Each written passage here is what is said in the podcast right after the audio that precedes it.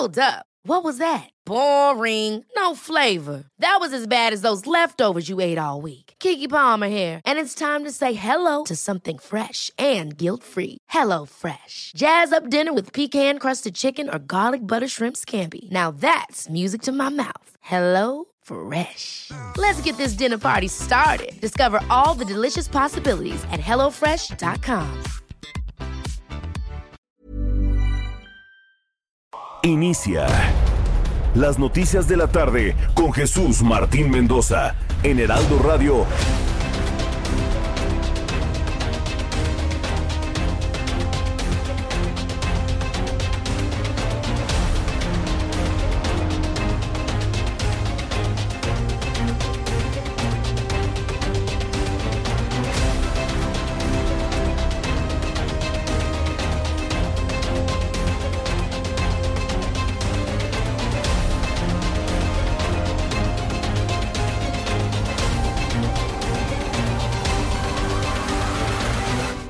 Las 6 de la tarde en punto, hora del centro de la República Mexicana. Bienvenidos, muy buenas tardes. Iniciamos el Heraldo Radio de este jueves, y es jueves, 10 de febrero del año 2022. Me da mucho gusto saludarle a nombre de este gran equipo de profesionales de la información del Heraldo Radio y como todas las tardes estamos listos con lo más importante, con lo más destacado que ha ocurrido en México y el mundo en el ámbito noticioso. Súbale el volumen a su radio.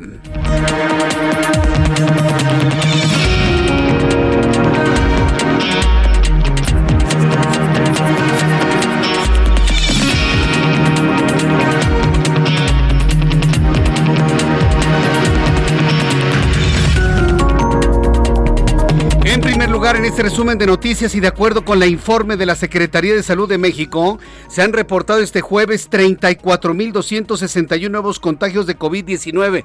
¿Qué es lo que está pasando? Ayer bajaron, hoy vuelven a subir. ¿Es el acceso a las pruebas?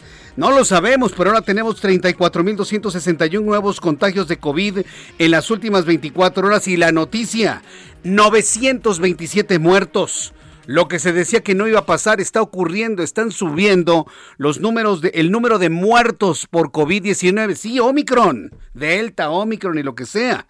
Es la cifra más alta de muertes durante esta temporada de lo que se le ha llamado cuarta ola, incremento de contagios, crisis por Omicron, como usted quiera llamarlo. Más adelante le voy a tener todos los detalles aquí en el Heraldo Radio. Conflicto artificialmente provocado por el gobierno mexicano en contra de España. ¿Qué cosas? Para que estemos entretenidos hablando de España y no hablando de la proclividad del hijo del presidente a lujo, donde ya se le acabó el discurso de la justa medianía. O que no estemos hablando del conflicto de intereses donde el hijo del presidente vivía en una casa propiedad de uno de los dueños de las empresas que tiene contratos con Pemex para que no hablemos de eso, para que no hablemos de la ivermectina, para que no hablemos de la economía, para que no hablemos del incremento en la tasa de interés. Se arma un conflicto artificial con España, qué doloroso, ¿eh? Y luego de que el presidente de la República habló de hacer una pausa en la relación diplomática, aun cuando hoy matizó López Obrador sus dichos, asegurando que una pausa no significa un rompimiento, José Manuel Álvarez, ministro español de Relaciones Exteriores, emitió un comunicado tronante contra López Obrador. No contra México, no contra el pueblo mexicano. Entre pueblos nos une la historia, nos une la cultura, nos une, la lengua, nos une la sangre con España. Y eso, créame que es mucho más elevado que un hombre que estará nada más unos un cuanto, un pequeño tiempo en la presidencia de la República. Se lo dio así, claramente. ¿eh? Lo que nos une con España y lo que a España la une con México no lo borra. Alguien temporal, que eso quede completamente claro. Bueno, pues están enojadísimos los españoles. Hoy el gobierno de España le contesta al gobierno mexicano. La relación entre pueblos está salvaguardada. Y en ese comunicado rechazó de manera tajante, así, rechazamos tajantemente las declaraciones del presidente mexicano, las cuales no tienen ninguna justificación, afirmó el funcionario ya de manera oficial, en un documento oficial, en un documento diplomático que llegó a la Secretaría de Relaciones Exteriores. En otras noticias, en este resumen, le voy a tener más detalles ¿eh? de este diferendo con España, insisto, súper artificial, para que no hablemos de otras cosas. Sin embargo, las otras cosas no se nos olvidan. Ah, eso sí, se lo puedo asegurar. Mientras tanto, Lorenzo Córdoba Vianelo, consejero presidente del Instituto Nacional Electoral, ante tanta andanada y ante tanto señalamiento falso, tuvo hoy que señalar otra vez que no va que va a renunciar, que no va a renunciar como consejero del INE, por lo que no va a tener no tiene ningún interés en contender como candidato presidencial para las elecciones de 2024. Una vez más, ante todas estas mentiras, así como respiran, mienten, así como mienten, respiran, como se diga, de que insisten en que Lorenzo Córdoba va a ser el candidato, por supuesto que no. Hay quienes ya sabemos quiénes van a ser los candidatos y por supuesto Lorenzo Córdoba no está ahí. Por supuesto, tuvo que volver a aclarar que él no va a ser ningún tipo de candidato. Y luego de los enfrentamientos que desde el lunes se han registrado en Colima, hay Colima, ¿eh? Se anunció la suspensión de clases en algunas escuelas y negocios decidieron cerrar para salvaguardar la seguridad de la población. También le informo que el fiscal de Coahuila, Gerardo Márquez, informó que hasta el momento no se tiene un móvil que conduzca a la desaparición del exlegislador de San Luis Potosí, Pedro Carrizales El Mijis, visto por última vez en la capital del estado. Entonces han estado informando que han visto al Mijis en Torreón, Coahuila, a principios de, esta, de este mes, hace unas semanas, unos cuantos días. Entonces, bueno, pues eh, se ha desmentido, se ha descartado todas esas versiones que aseguraban que se había encontrado el cuerpo sin vida del exlegislador potosino. La Junta de Gobierno del Banco de México decidió aumentar en 50 puntos base la tasa de referencia, ajustando la tasa de interés bancaria en un 6%. Este es el primer anuncio de la política monetaria durante la titularidad de Victoria Rodríguez Ceja. ¿Qué significa esto? Sube el costo del dinero en México. Se suben las tasas de, interés de las tarjetas de crédito, sube la tasa de interés de los créditos hipotecarios, créditos automotrices, créditos al consumo, sube el costo del dinero en México, pero sube un aliciente para la inversión extranjera y nacional en nuestro país. Quien tenga inversiones, quien tenga dinero, que no tenga algún instrumento de inversión, pues verá que se incrementa un poco la tasa de interés.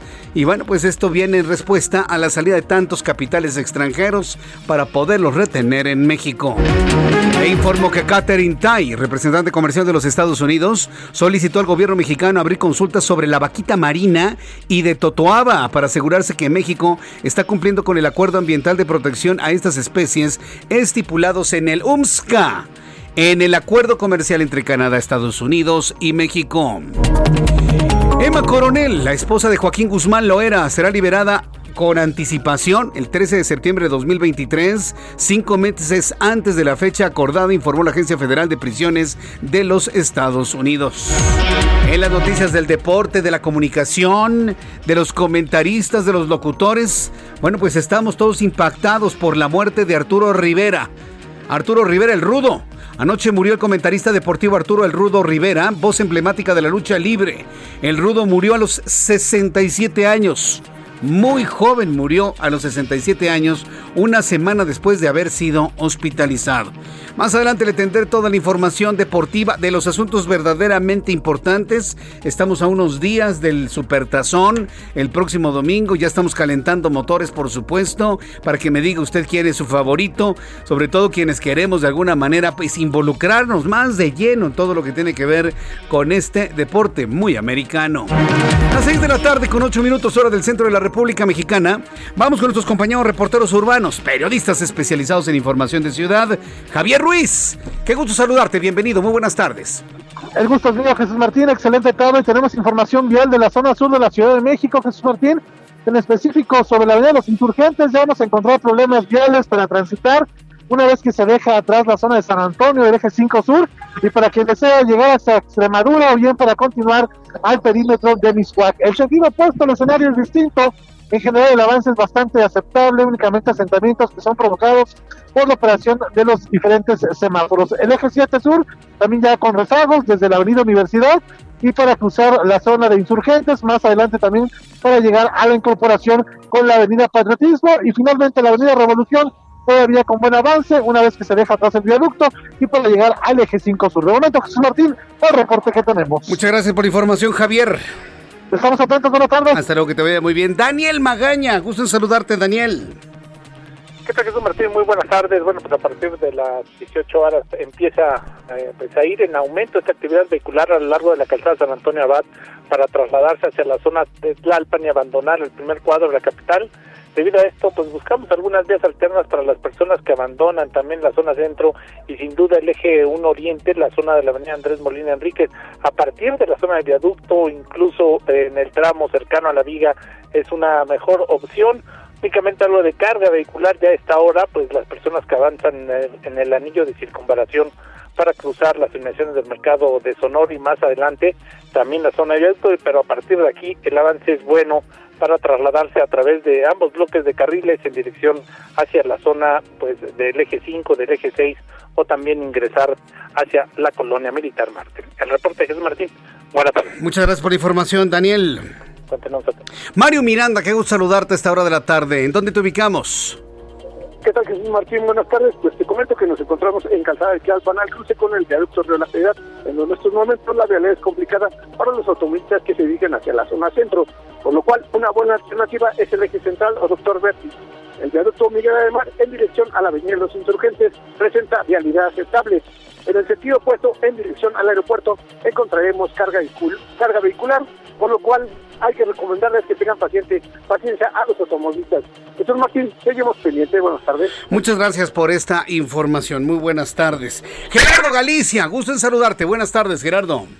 El gusto es nuestro, Jesús Martín. Excelente tarde y tenemos información importante que se genera en la colonia Anzures. En estos momentos se refuerza la seguridad luego de un video eh, que se viralizó el día de ayer, Jesús Martín, donde un delincuente en motocicleta encañona a una jovencita para asaltarla y robarle su bolso. Esta jovencita prácticamente eh, ruega por sus pertenencias, por sus credenciales. Este sujeto, siempre encañonándola Jesús Martín, le da tiempo de sacar sus credenciales y es por esta acción que se viralizó el día de ayer que el jefe de la policía, Omar García Harfush, ha anunciado y ha pedido que se refuerce la seguridad en esta colonia, así que en estos momentos ya comienzan a concentrarse un gran número de elementos policíacos y en breve van a reforzar la seguridad en todo este perímetro para evitar este tipo de situaciones. Así que es una muy buena noticia y por lo pronto Jesús Martín, el reporte vamos a seguir muy muy pendientes. Muchas gracias por esta información, Gerardo Galicia. Hasta luego.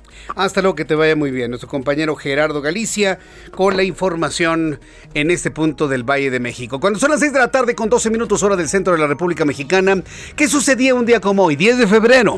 En México, el mundo y la historia, Abra Marriola. Amigos, bienvenidos. Esto es un día como hoy en la historia. 10 de febrero 1519. Desde la isla de Cuba, Hernán Cortés y Pedro de Alvarado parten hacia México con una expedición de 600 hombres bajo las órdenes de Diego Velázquez de Cuellar. 1673. En París, Molière estrena El enfermo imaginario. 1720. En Inglaterra, el rey Jorge I nombra a Edmund Halley su astrónomo real. 1805 en España, el rey suprime por decreto las corridas de toros. 1821 en México se produce el abrazo de Acatempan entre Agustín de Iturbide y Vicente Guerrero, aunque algunos dicen que esto nunca pasó. 1862, Francia, España y el Reino Unido firman con el presidente Benito Juárez el Convenio de Soledad, por el que se suspende la acción militar de las tres potencias en México. Además, hoy es el Día de las Legumbres y en México es el Día de la Fuerza Aérea Mexicana. Amigos, esto fue un día como hoy en la historia. Muchas gracias. Gracias por la información a nuestro compañero Abraham Arriola con las efemérides del día de hoy. Son en este momento las 6 de la tarde con 13 minutos hora del centro de la República Mexicana. Vamos a revisar las condiciones meteorológicas para las próximas horas. Hay que abrigarse bien, no sé del frío, ¿eh?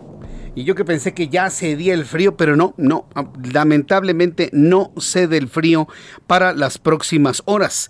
El Servicio Meteorológico Nacional, que depende de la Comisión Nacional del Agua, nos informa puntualmente que un sistema de baja presión y vaguada polar, corriente en chorro subtropical y sistema anticiclónico es lo que tenemos sobre nosotros a esta hora de la tarde. En el pronóstico del tiempo se informa que a lo largo de esta noche madrugada se pronostican lluvias fuertes en Tamaulipas y Veracruz. Además va a continuar el ambiente de frío muy muy frío en zonas altas del norte y del centro del país. Durante esta noche y madrugada, una vaguada polar se extenderá sobre el noroeste y norte de la República, manteniendo interacción con la entrada de humedad que genera la corriente en chorro subtropical, ocasionando rachas de viento y ambiente de frío a muy frío en dichas regiones. Por otro lado, una circulación anticiclónica en el Golfo de México propicia la entrada de humedad hacia el oriente y noreste del territorio nacional y junto con un canal de baja presión en el sureste de México van a generar condiciones para la ocurrencia de lluvias puntuales fuertes en zonas de Veracruz y Tamaulipas. Chubascos en Nuevo León, San Luis Potosí, Hidalgo, Puebla, Oaxaca, Chiapas, Yucatán y Quintana Roo. Bien, pues con estos elementos que nos informa el Servicio Meteorológico Nacional, este es el pronóstico del tiempo para nuestros amigos que nos escuchan en todo el país. Un enorme gusto saludar a nuestros amigos que nos escuchan en Cancún, Quintana Roo. Ya no llueve como ayer, pero pues ya cae la noche en Cancún. 23 grados en este momento, mínima 21, máxima 28 en Culiacán, mínima 9, máxima 27 en Colima, en donde las cosas están muy difíciles en materia de seguridad. Hace calor en Colima con 26 grados, mínima 13, máxima 31. En Mexicali, extremoso, mínima 10, máxima 30, en este momento 28 grados en Mexicali. En Oaxaca, mínima 7, máxima 26, en este momento 23. Y aquí en la capital de la República, el termómetro en este momento marca 18 grados. La mínima, mucha atención, ¿eh? Va a amanecer una temperatura de 4 grados. Va a ser muchísimo frío para quienes se levantan a las 5 o 6 de la mañana, llevan a los niños a la escuela o usted tiene que hacer un trayecto de 2, 3 horas para ir a su trabajo. Nos vamos a amanecer con 4 grados. La máxima alcanzará apenas 21 y en este momento 19 grados Celsius.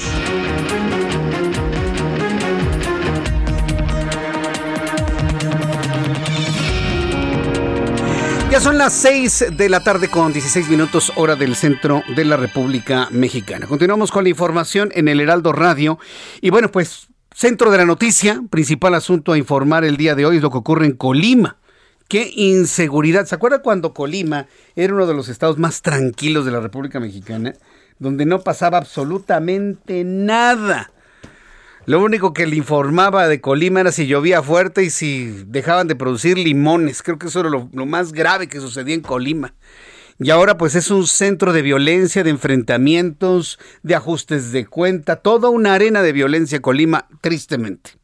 Debido a la inseguridad que se vive en Colima, diversos planteles escolares de todos los niveles educativos suspendieron clases presenciales mientras la Universidad de Colima ha emitido un comunicado para informar que las actividades se llevarán a cabo a distancia en modo virtual. Asimismo, algunos negocios también optaron por cerrar, es decir, todos enciérrense. Hay una especie de toque de queda de facto en Colima. Ni a las escuelas, ni a la universidad, ni al trabajo, los negocios cierran. Marta de la Torre, nuestra corresponsal en Colima, nos informa. Adelante, Marta. Así es, Jesús Martín, como bien lo mencionas, pues prácticamente un toque de, de queda obligatorio para los ciudadanos. Lo que no ocurrió en la pandemia sí lo está dejando esta ola de violencia de que ya lleva por lo menos cuatro noches sin dejar dormir a los colimenses, Jesús Martín, porque el día de ayer por la noche se registraron tres homicidios y diversas balaceras que se suman además de otro homicidio registrado a las seis de la tarde en la avenida San Fernando, donde pues un menor de edad habría sido muerto cuando iba transitando por su camioneta. Pero ya después de las ocho de la noche, entre las ocho de la noche y las once de la noche se registraron tres homicidios. El primero en la colonia El Tívoli, cerca de los eh, de los patios del tren, eh, pues del, de la estación del tren, y también en la colonia Antorchista se registró otro homicidio prácticamente enfrente de una escuela primaria. En la colonia La Joya de Villa de Álvarez se registró el tercer homicidio y una casa fue baleada en la colonia Almendros y también se registraron varias balaceras en la colonia Lindavista y Liberación en Villa de Álvarez y en Magisterial en Colima. Todo esto ocurre en la zona eh, conurbada de Colima Villa de Álvarez, donde como bien lo menciona la Universidad de Colima pues anunció que estaría suspendiendo todas sus actividades, no que se iban a clases a línea, sino que definitivamente suspendían todas sus actividades en al menos cinco municipios. Además de Colima y Villa de Álvarez, también no habría actividades en los municipios de Comala, Coquimatlán y eh, que son los más cercanos aquí a la capital del estado. Y bueno, esto ocurre mientras la gobernadora Indira Vizcaíno Silva pues realiza diversas reuniones, incluso con funcionarios federales. Hoy vino el secretario de Marina precisamente para revisar la supervisión de los operativos. Desde ayer por la tarde se eh, incrementaron los rondines y también eh, han puesto diversos eh, dispositivos de retenes para revisar los vehículos, pero todo esto no ha frenado la violencia porque incluso esta mañana se registraron todavía dos homicidios más, uno en la avenida eh, Carlos de la Madrid Béjar y otro más también en el centro de la ciudad. Eh, así las cosas están aquí en Colima, Jesús Martín. Vaya, pues a partir de qué día eh, aplica ya todo lo que es este, como lo hemos calificado tú y yo, un toque de queda de facto allá en Colima. Mira, no eh, han confirmado las autoridades que vaya a haber un toque de queda. Ayer por la tarde implementaron los operativos y los hicieron, digamos, más intensivos. Sin embargo, las autoridades no mandan nadie a nadie a su casa. Es la misma población, la misma ciudadanía la que se queda en su casa, no sale a restaurantes. Los mismos bares están cerrando. Muchos bares que se permanecían abiertos, incluso la pandemia, ya anunciaron que estaban cerrando sus puertas por la seguridad, pues tanto de sus clientes como de sus trabajadores. Es un toque de queda, digamos, por parte de la ciudadanía que, bueno, pues ante esta situación no quiere que los agarre la balacera en la calle Jesús Martín. en fin, pues vamos a estar atentos de todo lo que ocurre en Colima, lo lamento mucho y bueno, pues cualquier novedad, inmediatamente nos ponemos en contacto contigo. Muchas gracias por esta información, Marta de la Torre. Claro que sí, estamos pendientes e informándoles. Hasta luego, que te vaya muy bien. Pues sí, efectivamente, cuando se le dice a la ciudadanía, no salga de su casa, no vaya a trabajar, cierren sus negocios, que los niños no vayan a la escuela, que los universitarios estudien en línea. ¿Qué, ¿Cómo se llama eso? Se llama toque de queda. Con todo lo que implica el, el nombrecito este, toque de queda. Hay las cosas por su nombre. A mí me gusta decir las cosas por su nombre y a mí que no me vengan con que no, que es una medida de protección, de seguridad. No, se llama toque de queda cuando un gobierno le pide a su población no salir de su casa o a partir de cierta hora ya no estar en las calles. Aquí en todo momento hay que estar en las casas debido al enfrentamiento del crimen organizado que se está eh, registrando en estos momentos en la ciudad de Colima.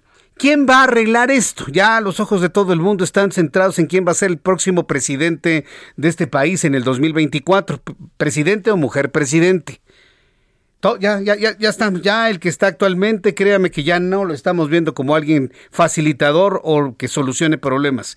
¿Quién va a ser el que llegue en 2024? Y sigue la insistencia para acabar con el INE de que Lorenzo Córdoba usa el INE como una plataforma electoral para ser candidato.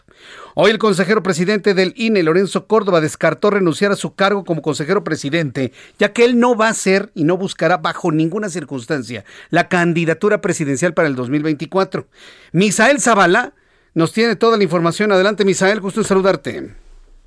Igualmente, Jesús Martín, buena tarde, buena tarde al auditorio. Efectivamente, pues por segundo día consecutivo, el consejero presidente del Instituto Nacional Electoral, Lorenzo Córdoba Vianelo, asistió a un evento en el Senado de la República. Esta vez lo hizo como parte de una invitación que le realizó el grupo plural, el grupo parlamentario plural conformado por cinco senadores, quienes lo invitaron a una mesa de trabajo donde pues eh, prácticamente Lorenzo Córdoba rechazó renunciar como consejero presidente del Instituto Nacional Electoral en junio, por lo que no contenderá por la presidencia de la República ni ningún otro cargo eh, de elección popular para el año 2024 durante esta mesa de trabajo a la que fue invitado por parte del Grupo Plural, eh, el senador Germán Martínez cuestionó directamente al consejero presidente del INE sobre si renunciará para ser elegible como candidato presidencial. ¿Y qué te parece si vamos a escuchar cómo respondió Lorenzo Córdoba? Justamente eso implica que por eso la propia Constitución establece que nos descartamos en nuestro rol precisamente para contender políticamente para luchar. Así que la respuesta es muy clara, no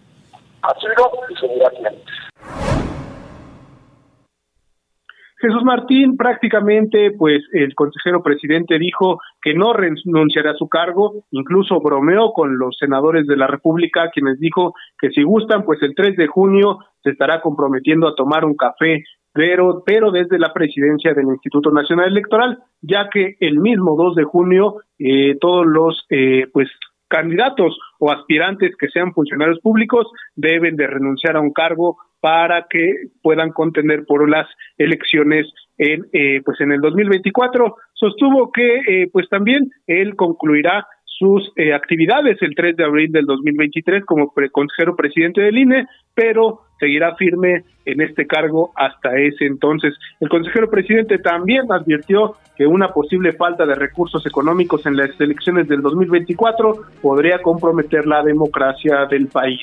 Esto lo hizo por un llamado al Congreso y también a Hacienda para que garanticen los recursos económicos al Instituto Nacional Electoral y no sea como ahora con la revocación de mandato, pues que no garantizaron eh, los recursos suficientes para instalar el total de casillas que se, eh, se tendrán que realizar el próximo 10 de abril. Jesús Martín, hasta aquí el reporte. Muchas gracias por esta información, Misael Zavala. Gracias, buenas tardes. Hasta luego, muy buenas tardes. Voy a ir a los anuncios y al regreso le tengo más información. Por supuesto, le voy a tener todos los detalles de lo que se ha informado sobre este conflicto artificialmente creado contra España para distraernos con otro tema. Regreso con esto después de los mensajes. Escuchas a Jesús Martín Mendoza con las noticias de la tarde por Heraldo Radio, una estación de Heraldo Media Group. Escucha las noticias de la tarde con Jesús Martín Mendoza. Regresamos.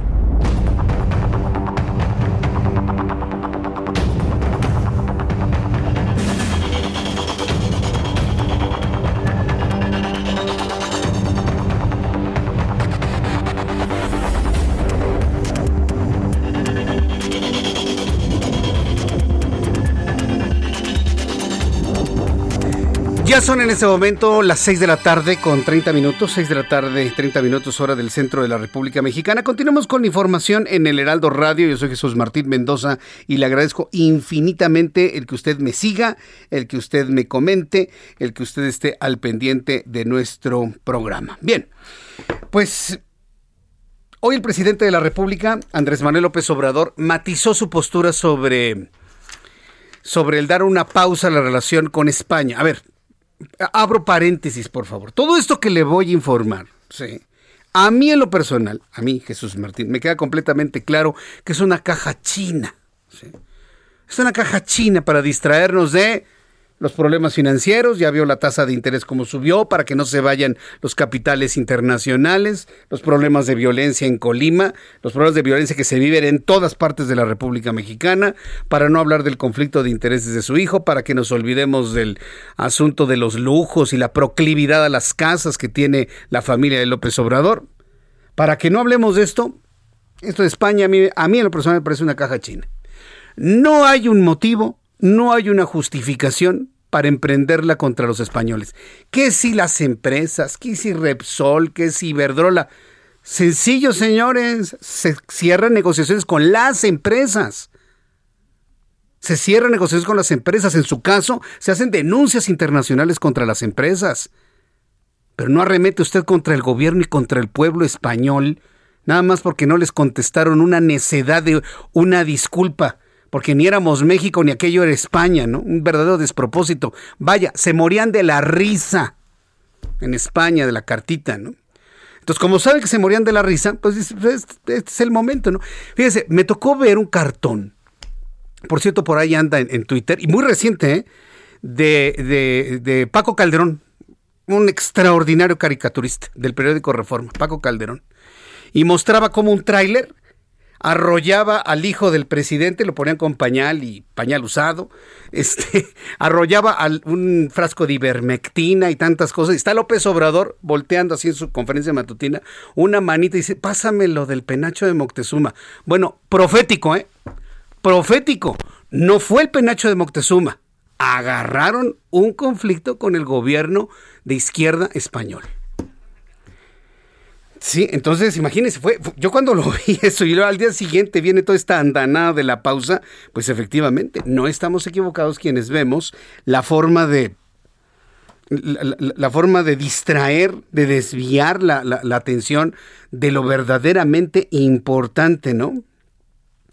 Entonces, por ejemplo, este, este es el bueno, Calderón extraordinario, ¿no? Eh, a través de YouTube le estoy mostrando el cartón aparece López Obrador con su cara, con su rostro, como es caricaturizado, por supuesto, ¿sí? abriendo una pausa en el rostro de su hijo que le pesa encima, ¿no? Y ahí estamos, hagamos una pausa, dice, ¿no? Es, es verdaderamente, y, abajo, ¿qué, ¿qué, es lo que están abajo? Pues un montón de billetes, de fajos de dólares. y demás. Hacer una pausa y agarrarse al gobierno español, hay quienes, quienes lo vemos, digo, yo esto lo digo personal, si quiere lo pongo en el ámbito de la especulación, si usted quiere, no, yo no tengo ningún problema, porque estoy seguro de que esto es una caja china. De eso le escribo precisamente en mi columna del día de mañana, ojos que si ven, en la página web del Heraldo de México, que es la página, la segunda página más visitada en todo el país. Y lo he visto, cada vez más personas, gracias, leen mi columna, nuestra columna Ojos que si ven.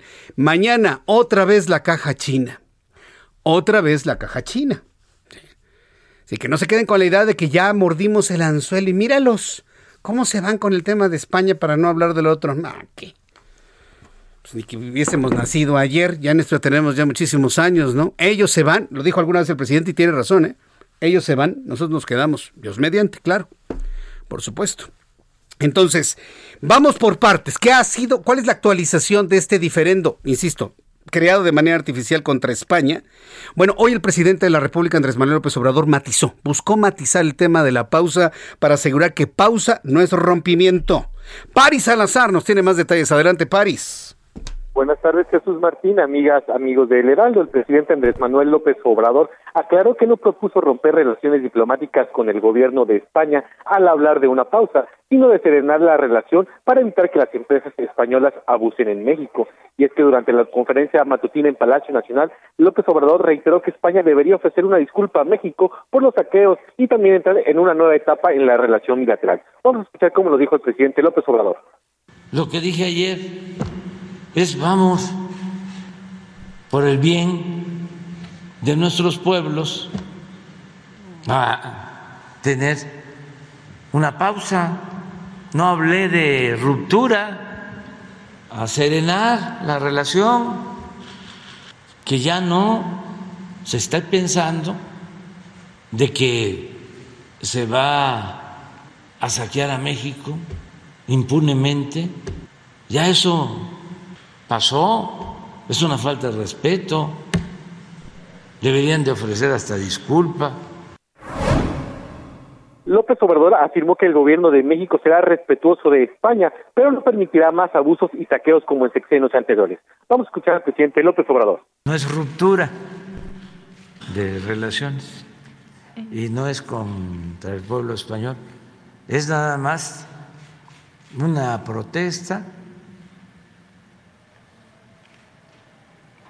respetuosa, fraterna, por los abusos y agravios cometidos en contra del pueblo de México y de nuestro país. López Obrador aclaró que no se trata de un tema de xenofobia, pero que las relaciones tienen que darse en un marco de respeto. Jesús Martín, es la información que le tengo. Muchas gracias. Gracias por la información, París. Seguimos pendientes. Buenas tardes. Hasta luego. Muy buenas tardes. Usted lo sabe, usted que me sigue todas las tardes aquí en El Heraldo, en las emisoras de radio eh, de la República Mexicana, que me sigue a través de digitales, en la página, en la aplicación, a través de YouTube. Usted sabe perfectamente bien que yo a esta hora de la tarde, la conferencia matutina para mí es un tema totalmente rebasado. Estar hablando de lo que dijo en la mañana, toda esta hora de la tarde, es hacerle el caldo gordo al presidente cuando la verdad no aporta gran cosa, ¿eh? más que puro conflicto, divisiones, señalamientos, insultos, discriminaciones y ahora esto. Pero como este asunto ha trascendido nuestras fronteras y nos pone en una situación de entredicho con una nación hermana, ya, ni siquiera amiga, es una nación hermana por donde le vea. Yo les decía más temprano en este programa de noticias, nos une la lengua, nos une la historia, nos une la cultura, nos une la sangre, señores. Y ya lo escuchamos al presidente ahí matizando, no, no es contra el pueblo español. Pues entonces que vaya directamente con las empresas que le causan algún tipo de oprobio a este señor, pero no hacerlo de esta manera. El daño está hecho, ¿eh? El daño está hecho. Y se lo digo porque el gobierno de España no se va a quedar nada más así con los brazos cruzados. Han emitido un documento, una carta diplomática que ya está en las manos de la Cancillería mexicana, que dicho sea de paso, Dicho sea de paso, sorprende la ausencia de Marcelo Ebrard. Y mire, el que en toda esta discusión no aparezca Marcelo Ebrard, a mí en lo personal no me indica alguna falta de pericia. Lo hemos visto a Ebrard venir, subir, bajar, moverse en inglés, moverse en francés, aquí para allá, buenas relaciones de él con los gobiernos internacionales, va a ir a Francia a un gran evento donde Greenpeace lo está impulsando para que sea el defensor de los océanos, lo vimos en Honduras. Eh, aquí la pregunta es, ¿irá a participar López Obrador en distensar la relación con España o dejará que las cosas sucedan? A mí me da la impresión que ha dejado que las cosas sucedan de manera libre. A ver, a ver hasta dónde topa. ¿eh?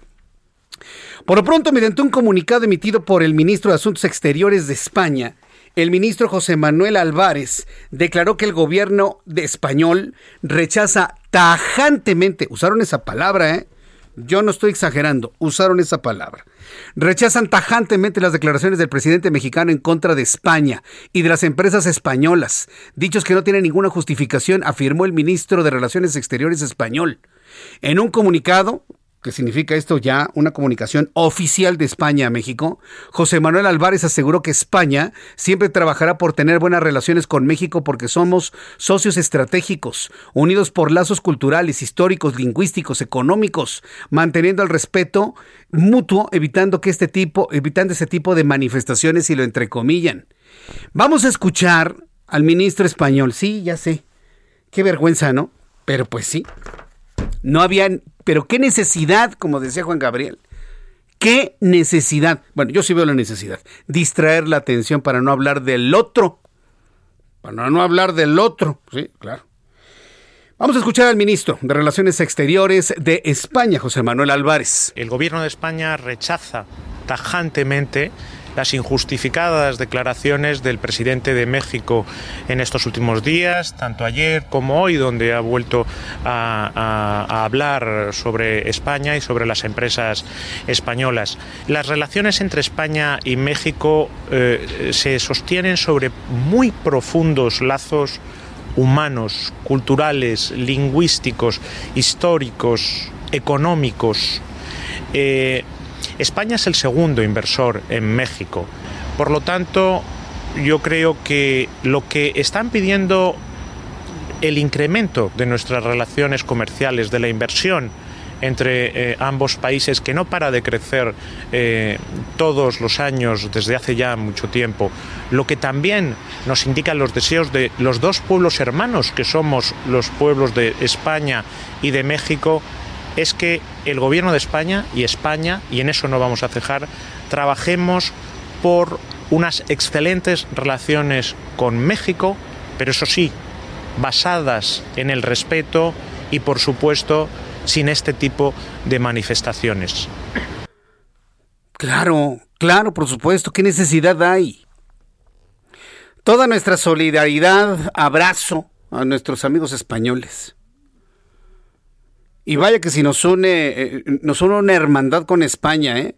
Y, no porque nos sintamos españoles, aunque hay muchos, ya le platicaba el otro día, que en su coche traen así su banderita española como diciendo, yo, no, hombre, yo mexicano, no, hombre, yo, pura sangre catalana. Ay, así somos en México, también somos muy pesados en ese sentido, ¿eh? También hay que reconocerlo. Pero independientemente de eso, España es el segundo país de inversiones en México tenemos signado un tratado de libre comercio con eh, la Unión Europea, en donde España es el país con mayor intercambio comercial en México del orden de 10 mil millones de euros al año. Estamos hablando de 260 mil millones de pesos todos los años. Productos, servicios de todo tipo. La relación económica con España es del tamaño, toda proporción guardada, por supuesto, es del tamaño de la que tenemos con Estados Unidos, nada más que del lado europeo. ¿Qué necesidad hay de estar pateando el pesebre? ¿No le parece que es una caja china muy cara para distraer la atención de lo que verdaderamente significa corrupción, conflicto de intereses y el abatimiento del discurso de justa medianía? ¿No le parece que es carísima esta caja china? Por lo pronto así está. Y escuchamos al ministro bastante molesto con estos señalamientos. Por lo tanto le digo, el daño está hecho. ¿eh? Por más que se quiera matizar el tema, el daño ya está hecho. Pero no hay mal que dure 100 años, ¿eh? Ni tres, ni tres años.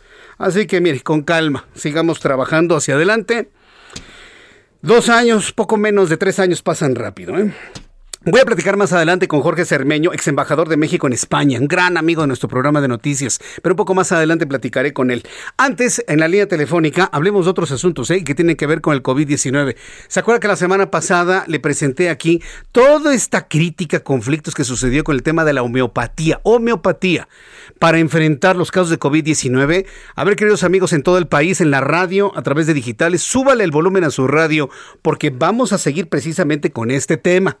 Mucha gente quiere recuperar su salud de una manera rápida, de una manera eficiente, y se ha volteado a ver todo tipo de alternativas, inclusive la homeopatía, y lo digo así no por hacerla menos, sino porque efectivamente dentro del ámbito alópata hay quienes hacen menos a la homeopatía. Tengo en la línea telefónica al doctor Rodolfo Luna Recendis. Él es director de la Escuela Nacional de Medicina y Homeopatía del Instituto Politécnico Nacional. Doctor Luna Recendis, me da mucho gusto saludarlo, bienvenido. Hola, buenas noches. Gracias por la invitación. Sí, muchas gracias por tomar nuestra comunicación. A ver si me puede hablar un poquito más fuerte para que lo podamos escuchar claramente, doctor Luna Recendis. A ver, coménteme. El Instituto Politécnico Nacional entonces sí le está dando un aval a los tratamientos homeopáticos, aclaro y subrayo doblemente, para síntomas leves de COVID-19. El, el Instituto Politécnico Nacional, como la entidad que regula a la Escuela Nacional de Medicina y Homeopatía apoya el tratamiento eh, complementario con homeopatía para síntomas leves de COVID. ¿Mm? Sí, correcto. ¿Qué, ¿Qué debemos entender como síntomas leves? Digamos que no tienen compromiso respiratorio. El COVID que no tiene compromiso respiratorio, el COVID que no tiene descenso en la saturación de oxígeno. Correcto. Ese COVID. El COVID como está llegando ahora, como si fuera influenza. El que da dolor, de cabeza, el que produce cansancio, dolor de, músculos. General, diarrea, dolor muscular. Ese que viene como influenza es muy adecuado para el tratamiento con homeopatía. Cuando ya está comprometida la saturación de oxígeno y ya la situación del, paciente es un poco más comprometida, ahí ya la homeopatía no, no reporta algún tipo de beneficio. Digamos que necesita el complemento de otro tipo de abordaje farmacológico y complemento del oxígeno suplementario. Correcto. Entonces, eh, ahora, dígame, ¿por qué sí funciona la homeopatía contrario a lo que algunos médicos alópatas eh, comentan? Bueno, la homeopatía funciona porque utiliza fármacos, fármacos en pequeñas dosis. Los fármacos homeopáticos son sustancias medicamentosas que se utilizan en muy pequeñas dosis. La formación que le damos a nosotros a nuestros egresados en la Nacional de Medicina y Homeopatía es de alópatas y homeópatas de manera simultánea. Por lo tanto, el tratamiento, el mejor tratamiento que puede obtener un paciente con síntomas del nuevo COVID es con un homeópata, porque con un homeópata egresado de la escuela, porque puede utilizar fármacos alopáticos y fármacos homeopáticos. Eh, todo este anuncio que se ha hecho de, también eh, visualizar la homeopatía como una alternativa en casos leves de COVID-19 ha generado muchas críticas y la semana pasada platicando con algunos de sus colegas le planteaba y se lo planteó a usted, hay quienes dicen que los chochitos de la homeopatía son solamente azúcar con algún tipo de alcohol. Eh, ¿Ustedes trabajan sí con sustancias activas dentro de la homeopatía o se fundamentan en el efecto placebo? Todos los médicos y todas las medicinas tienen efecto placebo. Todos los médicos y todas las medicinas hacen uso de lo que llamamos relación médico-paciente. Pero lo que buscamos con un fármaco, sea homeopático o alopático, es alterar la historia natural de la enfermedad. Es decir, que una enfermedad que va a durar 15 días dure dos días, porque está sometida a un fármaco específico. Ahora, eh, entonces, eso es lo que han podido ustedes ver en la consulta. ¿Qué, es lo que les reportan los pacientes atendidos con homeopatía cuando tienen casos leves de COVID? Que de hoy para mañana están mucho mejor y al tercer día están completamente bien. ¿Tanto así? Es decir, que, que, se pueda así certificar médicamente este tipo de resultados. Lo pregunto de esa manera ante la serie de críticas que se han lanzado en contra de la homeopatía, doctor Luna. Lo, lo que pasa es que nos están echando en homeopatía todo lo que no es medicina convencional. Y nos están achacando la eh, idea de que el médico homeópata no es médico. Y no, nuestros egresados tienen una formación médica rigurosa. Por lo tanto, su criterio clínico es el que le permite escoger entre el medicamento homeopático y el medicamento homeopático o la combinación de ambos. Ahora, la, la, crítica que bueno, me ha tocado leer, escuchar y que me han planteado va en el sentido de que un paciente que tenga síntomas leves, que va a la homeopatía y que no le reporte un beneficio, su enfermedad estaría avanzando, es decir, se estaría replicando el virus con mayor velocidad y cuando este paciente llegue a los tratamientos tradicionales alópatas ya sería demasiado tarde. ¿Han conocido ustedes casos como estos en donde la homeopatía, pues de alguna manera alguien les ha señalado que nada más distrajo un tiempo para el paciente enfermo de COVID? Si el que está prescribiendo la homeopatía no es médico, es muy peligroso, porque no se da cuenta en qué momento de la enfermedad está y cuál es el efecto que tiene que tener su medicamento de hoy a mañana. Porque lo que estamos acostumbrados a pensar es que el medicamento homeopático es lento pero seguro. Y no, el resultado del medicamento homeopático tiene que ser literalmente instantáneo. Por eso nosotros le damos de hoy a mañana para estar cuantitativa y cualitativamente mejor que hoy. Esto es muy importante porque hay quienes pensamos, yo me incluyo dentro de ese grupo, que la homeopatía sí funciona, pero que tiene resultados terapéuticos con una mayor velocidad, eh, con una menor velocidad en el tiempo. Pero usted me está hablando de un resultado prácticamente inmediato en cuanto llega al torrente sanguíneo. ¿Cómo es esto? Un medicamento bien indicado tiene que funcionar de manera instantánea. Por eso le damos de hoy a mañana. Para saber si está funcionando bien su medicamento. Bueno, cuando hablamos de, de, forma instantánea, es decir, cuando alcanza el torrente sanguíneo, cuando este es eh, prescrito de manera oral. Pero a ver, dígame, ¿cómo un medicamento eh, homeopático con las pequeñas cantidades de, sustancia activa puede sobrevivir al ácido clorhídrico del estómago de los pacientes? ¿Cómo, cómo, le, cómo Porque no llega al estómago, no llega al estómago. Ah. No llega al estómago. Se absorbe la mayor, la mayor parte del medicamento se absorbe en la mucosa oral. Ah, en la boca. Ajá. Nada del medicamento llega al estómago. Entonces el, el, chochito homeopático no hay que tragarlo, hay que disolverlo en boca. Se diluye en la boca. O se mastica y ya se diluye y listo. Correcto. No se traga entero. Eh, los homeópatas del Politécnico Nacional y de otras áreas eh, están preparando algún tipo de informe médico que sea avalado por autoridades médicas eh, a nivel salud nacional y local para poder tener evidencia científica de todo lo que nos ha planteado, doctor Luna. Nosotros en la escuela tenemos una sección de estudios de posgrado de investigación, tenemos un curso de especialización en homeopatía y en el cual estamos trabajando modelos tanto humanos como animales como celulares del efecto de los fármacos homeopáticos. ¿Hasta cuántos medicamentos homeopáticos existen actualmente? En la farma, en, en la farmacopea alrededor de 3000. En el mercado en México 1095. Correcto. ¿Y cuáles son los, los, padecimientos que ustedes abordan de manera, de manera más cotidiana? ¿Desde qué hasta qué?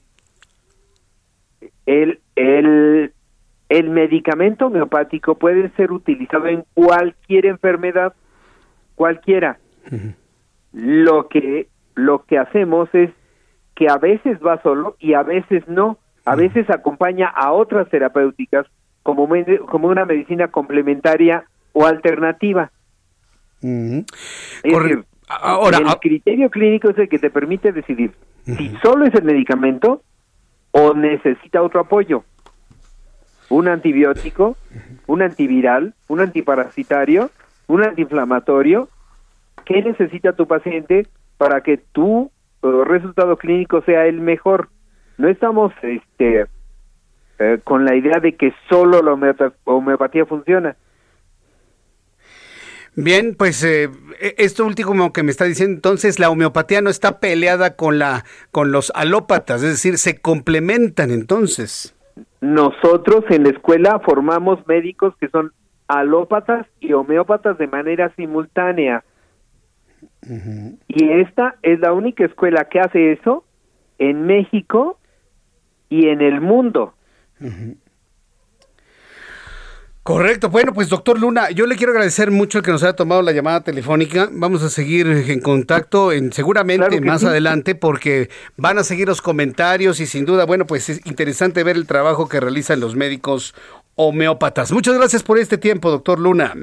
Hasta luego y estamos dispuestos para lo que necesites. Gracias, que le vaya muy bien. Gracias, hasta, pronto, que le vaya muy bien. Es el doctor Rodolfo Luna Recendis, director de la Escuela Nacional de Medicina y Homeopatía del Instituto Politécnico Nacional, del Politécnico Nacional, y esa es la razón por la cual la homeopatía ya se ha incluido en algunos programas de atención a COVID leve subrayo, COVID leve en, algunos, en algunas instituciones de nuestro país. Vamos a ir a los anuncios. Al regreso le tengo más información. Oiga, fíjese que el ministro de Relaciones Exteriores de España, ¿sabe con quién se comunicó por teléfono? Le echó un telefonazo a Marcelo Ebrard el secretario de Relaciones Exteriores de México. Tuvieron una conversación telefónica en donde, pues, un molesto ministro español le preguntó al secretario de Relaciones Exteriores de México que qué pasaba, que por qué esa andanada de acusaciones. Le tendré esto después de los anuncios. Le invito para que me escriba a través de Twitter, arroba Jesús Martín MX. Escuchas a Jesús Martín Mendoza con las noticias de la tarde por Heraldo Radio, una estación de Heraldo Media Group. Escucha las noticias de la tarde con Jesús Martín Mendoza. Regresamos.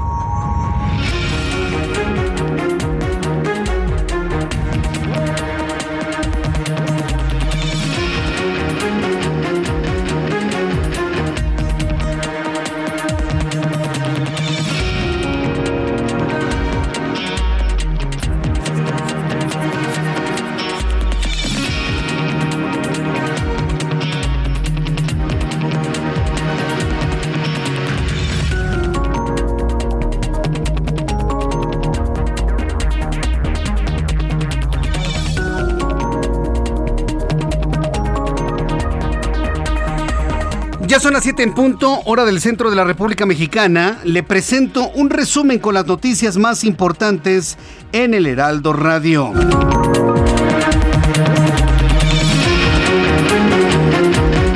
La Secretaría de Salud informa que la cantidad de personas contagiadas en las últimas 24 horas por COVID-19 alcanzó una cifra de 34.261 personas, 5.226.269.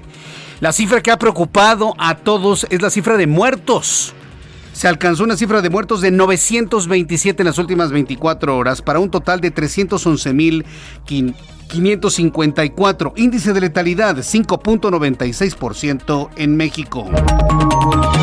En más de este resumen de noticias, le informo que el doctor Rodolfo Luna Recendis, director de la Escuela Nacional de Medicina y Homeopatía del Instituto Politécnico Nacional, declaró en entrevista con el Heraldo Radio que el Instituto Politécnico Nacional apoya el tratamiento homeopático contra síntomas leves de COVID-19 mientras no tengan un compromiso respiratorio o un descenso en la saturación de oxígeno, porque en casos graves la homeopatía necesitaría el complemento de oxígeno suplementario y de fármacos. Alópatas dejó en claro que alopatía y homeopatía se complementan una a la otra.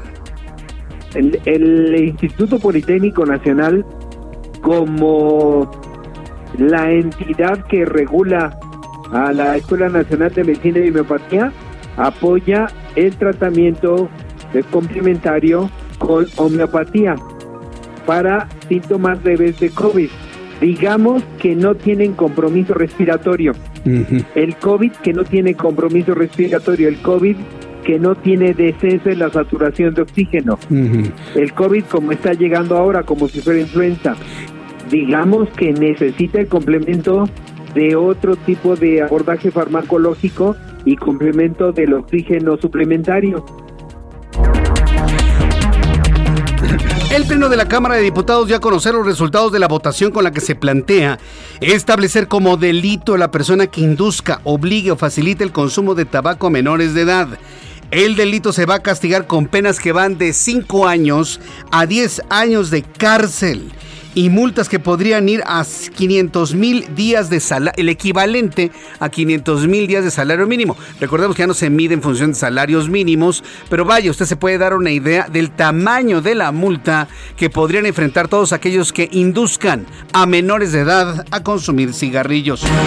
Arturo Saldívar, presidente ministro de la Suprema Corte de Justicia de la Nación, hizo un llamado a diversos sectores de la sociedad para impulsar un cambio cultural en México a fin de reconocer la igualdad entre mujeres y hombres. El presidente del Consejo de la Judicatura consideró que estas acciones redundarán en sumar personas comprometidas de que el patriarcado debe caer, dice Arturo Saldívar. Esto fue lo que comentó.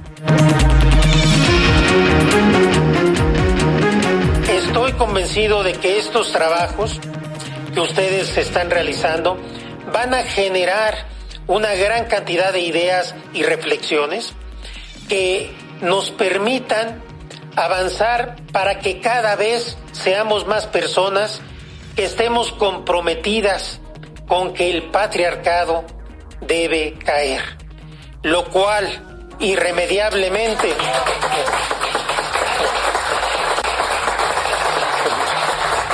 lo cual irremediablemente sucederá. La Suprema Corte de Justicia de la Nación ordenó detener la construcción de la ampliación del puerto de Veracruz hasta que se emita una nueva resolución de impacto ambiental en respuesta a un amparo presentado por ambientalistas para defender los arrecifes que se están dañando con la obra. Mientras tanto, autoridades del Instituto Nacional de Migración informó sobre la detención de un camión y una camioneta en Asunción Ixtaltepec en Oaxaca que transportaba 119 migrantes guatemaltecos, de los cuales 33 eran menores de edad que viajaban solos. Las autoridades sanitarias británicas informaron que de dos casos de ciudadanos de Inglaterra con fiebre Lassa, una enfermedad que se caracteriza por un virus que causa una hemorragia aguda, la cual tiene su principal desarrollo en África Occidental, de donde habían llegado las personas contagiadas. Vitaly Krichinsko, alcalde de la capital ucraniana y que campeón mundial de boxeo de pesos pesados, afirmó que defenderá Kiev con las armas en la mano en el caso de una invasión rusa. Vitali dijo estar dispuesto a cambiar su chaqueta por un uniforme militar, pues entrena siempre y sabe usar casi todas las armas. De esta manera ya ucranianos están haciendo un llamado para el uso de las armas para defender su territorio de una eventual invasión rusa. Estas son las noticias en resumen. Le invito para que siga con nosotros. Le saluda Jesús Martín Mendoza.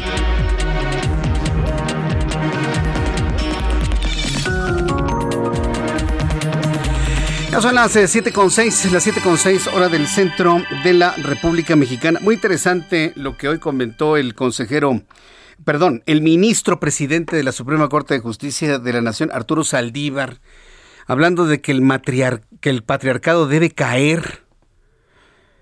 Yo pienso que si estamos hablando, y, perdón que, que haga alguna acotación en esto, pero si vamos a hablar de que debe caer el patriarcado, también debe caer el matriarcado, ¿eh? A ver, si vamos a hablar de igualdad, si vamos a hablar de igualdad, que la igualdad está dada desde el punto de vista de derechos legales y demás, lo que tenemos que hacer es combatir, por ejemplo, techos de cristal en las empresas, por ejemplo. Si la igualdad está dada, vamos a hablar de patriarcados y de matriarcados igualmente. ¿eh? Ah, sí. Y estoy seguro que más de uno me va a dar la razón. Se habla de un patriarcado, pero en realidad vivimos en un patriarcado pensemos en la mayoría de las familias en nuestro país que afortunadamente son funcionales. La mayoría, no voy a hablar de, de, situaciones de disfuncionalidad porque son las menos, hablemos de la mayoría. ¿Quién toma las decisiones en las casas? ¿Quién? ¿El papá o la mamá? A ver, a ver, cuando se tienen que tomar decisiones de familia, ¿el padre toma una decisión unilateral? No, la consulta con su esposa. Y normalmente la, decisión de la esposa prevalece. Hablemos de los hijos. ¿Quién toma las decisiones en casa, el papá o la mamá? Hablemos de inclusive pueblos o ciudades o, regiones de nuestro país en donde son las mujeres quienes tienen la última decisión. Sí, el hombre produce, el hombre genera dinero, el hombre va, se parte el alma en el campo, va a la fábrica y demás. Pero en los hechos, a ver, en los hechos. hay unas, la decisión de la mujer es fundamental para el funcionamiento administrativo del hogar en promedio en México. Entonces, cuando a mí me dicen el patriarcado, digo, ¿cuál patriarcado? Y sobre todo con las nuevas generaciones, en donde, por ejemplo, nos compartimos las labores y las responsabilidades del hogar por igual. Este México de hoy no tiene nada que ver con el México de los 60 y los 70 en ese ámbito. Y si vamos a hablar de igualdades, y si el grito es que caiga el patriarcado, también debe caer el matriarcado. Y ahí sí ya no va a gustar, ¿no? No, Jesús Martín, ¿cómo? No, pues claro. Se trata de que haya igualdad y que no haya la hegemonía ni del hombre sobre la mujer, y lo voy a decir, ni de la mujer sobre el hombre. Igualito. Sí, yo sé que más de uno está escandalizado de lo que estoy diciendo, pero es la verdad. ¿Quieren igualdad? Ah, bueno, pues igualdad. Ni el hombre sobre la mujer, ni la mujer sobre el hombre. Porque entonces nos estamos yendo hacia el otro lado. Nos estamos yendo hacia el otro lado. Yo estoy de acuerdo en las igualdades, totalmente de acuerdo, pero si se va a hablar de desigualdad, se va a hablar de igualdad, entonces combatamos los fenómenos de ambos lados. No patriarcado, tampoco matriarcado. Y estoy seguro que ahí es donde ya no gusta el planteamiento. Tenemos que ser equilibrados en todo esto, ¿eh? Y sí, yo voto porque haya igualdad en el país, en todos los sentidos en oportunidades, en salarios, en todo absolutamente. Pero bajo esto que le digo, yo se lo digo para que lo pensemos, para que lo reflexionemos. Y tampoco busco que se le quite esa atribución de decisiones a nuestras mamás, a las esposas, a las hermanas, que mucho hacen por la administración de los hogares mexicanos. Hay que reconocerles eso. Son las 7 con 9, las 19 horas con 9 minutos, hora del centro de la República Mexicana. Bien, continuando con toda la información aquí en el Heraldo, ya le había comentado que ya hubo una comunicación telefónica entre José Manuel Álvarez, quien es el ministro de Asuntos Exteriores español, quien tuvo una comunicación con Marcelo Ebrard, con el que con el fin de aclarar la propuesta que está haciendo López Obrador de pausar las relaciones con España siguen, aun cuando ya se dio a conocer esta carta diplomática muy, muy clara, muy dura, muy contundente, pues ya hubo una comunicación entre ministros de Relaciones Exteriores de España y de México. No ha trascendido los comentarios de Marcelo Ebrard hasta este momento, pero sepa usted y mantenga usted en la mente que ya hubo esta comunicación, que ya aparece Marcelo Ebrard dentro de todo este diferendo, él está en conocimiento, Ebrard está en Francia, participando en un foro ambientalista en favor de los océanos. Y vamos a estar muy atentos porque si yo estuviese en los zapatos de Ebrard, terminando el foro de los océanos, no me costaría nada darme un una pasadita a España, a la ciudad de Madrid, platicar con el presidente del gobierno español, platicar con el ministro Álvarez y ver de qué manera, bueno, pues mantenemos los niveles de comunicación culturales, comerciales con España, sin que se vean afectados de aquí a 2024. Bien, vamos con nuestros compañeros reporteros urbanos, periodistas especializados en información de ciudad. Javier Ruiz, qué gusto saludarte. ¿En dónde te ubicamos? El gusto es mío, Jesús Martín, en el eje 6 sur, donde vamos a encontrar ya algunos rezagos a la circulación, al menos para quien deja atrás la avenida de los insurgentes, y esto en dirección hacia la zona de la avenida Cuauhtémoc, o bien para continuar hacia el perímetro de la calzada de Tlalpan. La avenida Gabriel Mancera también ya con asentamientos prácticamente desde el eje 6, y para llegar al viaducto Miguel Alemán, o bien para continuar hacia el eje 3 sur, la avenida Baja California. De momento, Jesús Martín, el reporte que tenemos. Muchas gracias por la información, Javier Ruiz. Estamos atentos, buenas noches. Daniel Magaña, qué gusto saludarte. Bienvenido, muy buenas noches. ¿Qué tal, Jesús Martín? Muy buenas noches. Con información vehicular ya de la zona del circuito interior, en el tramo de Río Churubusco. Pues después de esta adecuación vial, este puente que se hizo en la incorporación hacia la zona del eje 6, bueno, pues se agiliza un poco el tránsito vehicular. Sin embargo, algunos automovilistas pues que pretenden incorporarse por los carriles laterales, son los que sí encontrarán algunas complicaciones para ingresar hacia el perímetro de la central de Abasto, incorporarse del circuito hacia la zona del eje 6 Sur Trabajadoras Sociales, sentido opuesto del circuito interior con un mucho mejor avance para trasladarse hacia la zona de la avenida Andrés Molina Enríquez, únicamente los carriles laterales en el entronque de la avenida Canal de Apatlaco y de la avenida Canal de Tezontle es en donde se ubica algunos rezagos viales. El reporte, muy buena noche. Gracias por la información, Daniel Magaña. Continuamos atentos. Gerardo Galicia, qué gusto saludarte, bienvenido, buenas noches, Gerardo. El gusto es nuestro, Jesús Martín, y tenemos información para nuestros amigos que van a utilizar el eje 3 poniente en su tramo Tiers. Ya van a encontrar un abundante precio de vehículos, pero el avance es realmente rápido. Pudimos alcanzar velocidades cercanas a los 40, 50 kilómetros por hora. Ya se ha convertido en una buena opción para llegar al circuito bicentenario. Sin embargo, ya llegando a este último punto, si van a encontrar asentamiento, habrá que tomarlo en cuenta y si van a continuar a través del río Mississippi, les espero otro largo rezago justo a la altura del Paseo de la Reforma. De momento son los puntos más conflictivos y por lo pronto el reporte. Muchas gracias por esta información. Gracias, Gerardo. Hasta luego. Que te vaya muy bien, hasta pronto. Ya son las 7 con 13, las 19 horas con 13 minutos hora del centro de la República Mexicana. Saludos a nuestros amigos que nos acaban de sintonizar en cualquier parte de la República Mexicana. Estamos ya en todo el país en este momento, a través de digitales también, a través de nuestro canal de YouTube, Jesús Martín MX. Súbale el volumen a su radio. En la línea telefónica, Jorge Cermeño. Él es ex embajador de México en España entre 2007 y 2011. Estimado Jorge Cermeño, bienvenido. Muy buenas noches. Gracias, Jesús Martín. Te saludo con afecto y a todo tu auditorio. Gracias. Muchas gracias, Jorge Cermeño. Bueno, pues consultar a un ex embajador de nuestro país en España, una primera impresión de este de este conflicto pues artificialmente creado porque no vemos ninguna razón de peso como para tener este enfriamiento con las relaciones en España y las reacciones del gobierno español al llamado de una pausa entre México y España que dijo el presidente, aun cuando ya lo matizó. Una primera impresión de todo este problema, Jorge Cermeño.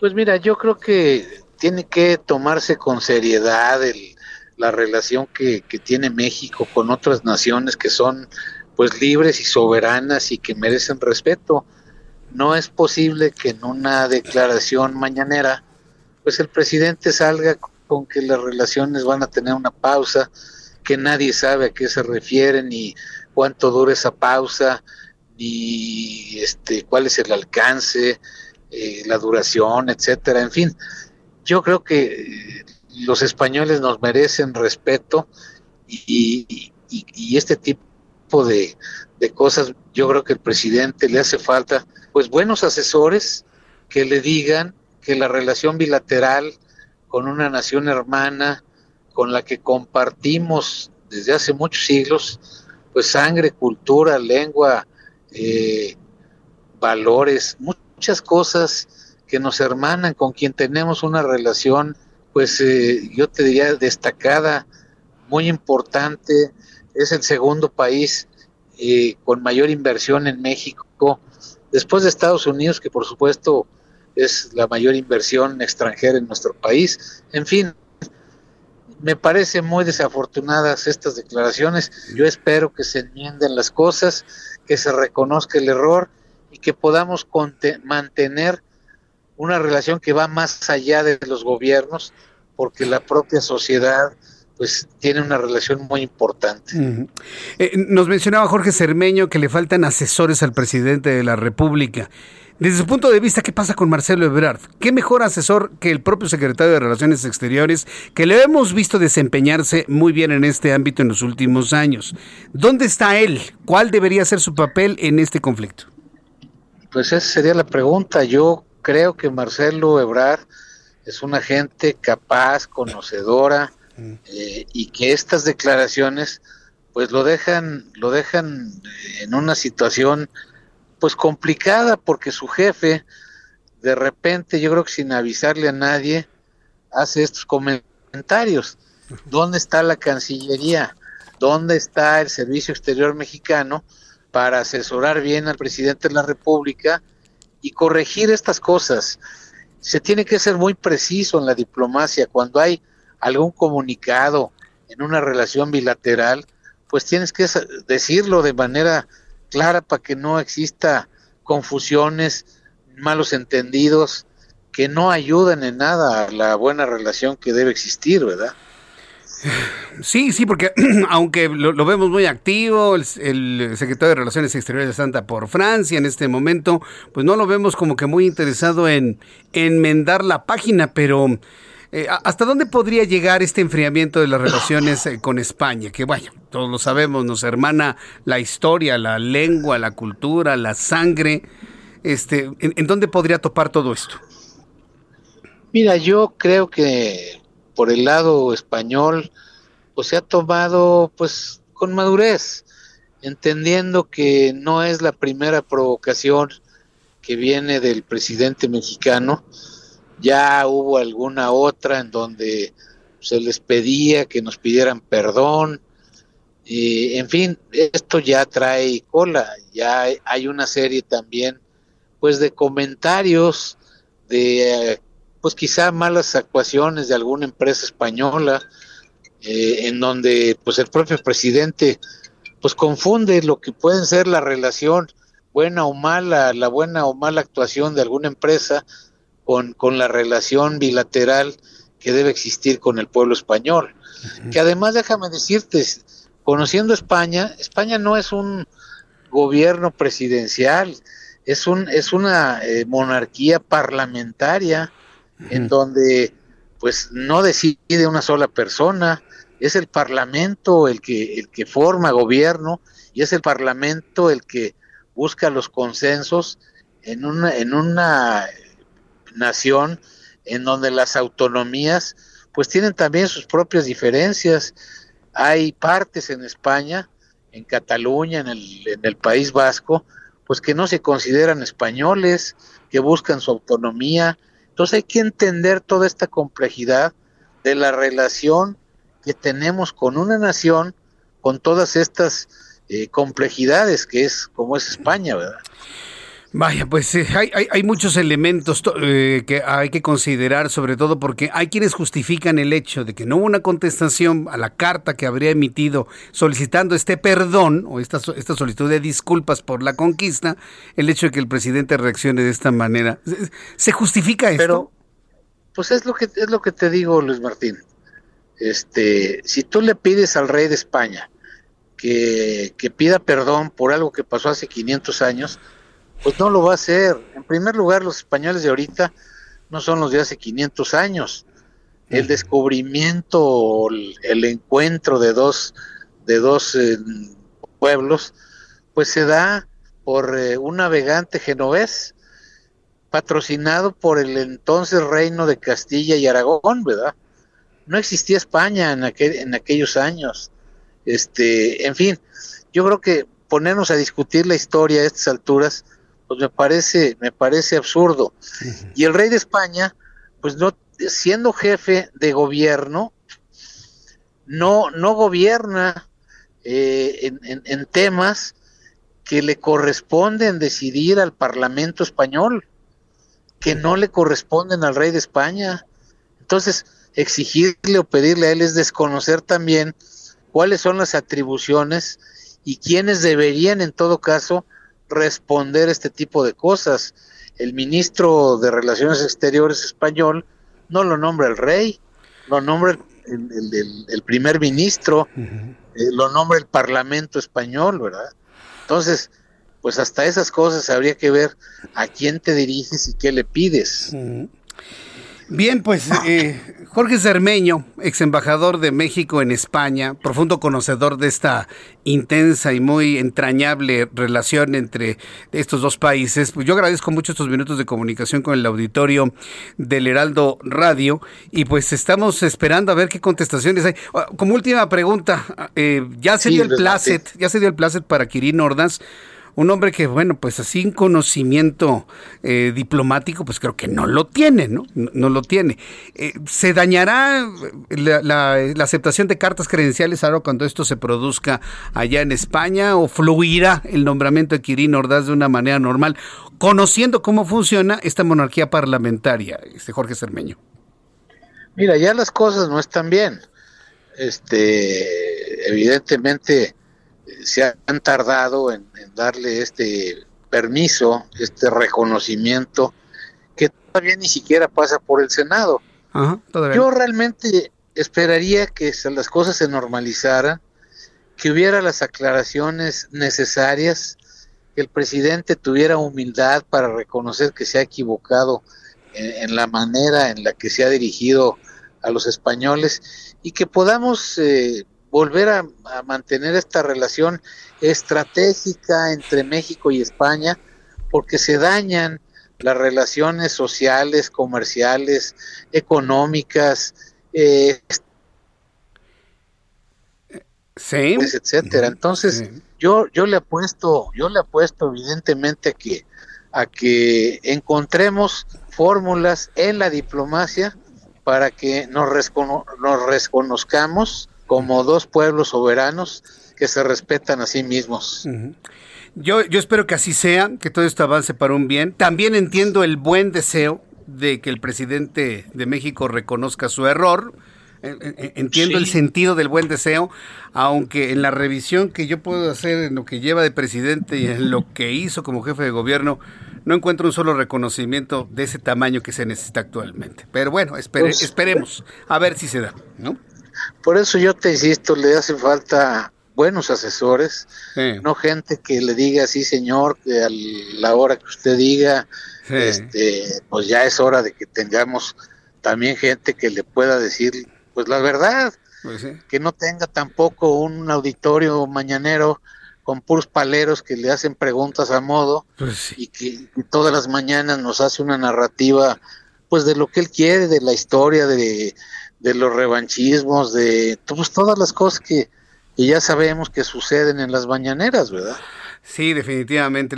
Hasta los grillos se escuchan ahí en la mañanera porque los que van son incapaces de cuestionar al presidente. En fin, pues Jorge Cermeño, ha sido un enorme gusto tenerlo aquí en el Heraldo Radio. Muchas gracias. Gracias, Luis Martín. Un saludo al auditorio. Gracias. Muchas gracias. Buenas noches. Hasta pronto. Eh, sí, este, habla Jesús Martín Mendoza, por supuesto. Digo, si alguien pensó que se había confundido de estación de radio, interesantísimo ¿eh? lo que nos dijo Jorge Cermeño. Y estoy completamente de acuerdo. Y mire, a mí me encantó lo que nuestro ex embajador en España nos dijo, que tiene confianza en que el presidente de alguna manera eh, reconozca su error. dígame, ¿usted cree que López Obrador va a reconocer el error en su decisión con el tema España? Voy a ir a los anuncios y al regreso le tengo un resumen con lo más importante. Escuchas a Jesús Martín Mendoza con las noticias de la tarde por Heraldo Radio, una estación de Heraldo Media Group. Escucha las noticias de la tarde con Jesús Martín Mendoza. Regresamos.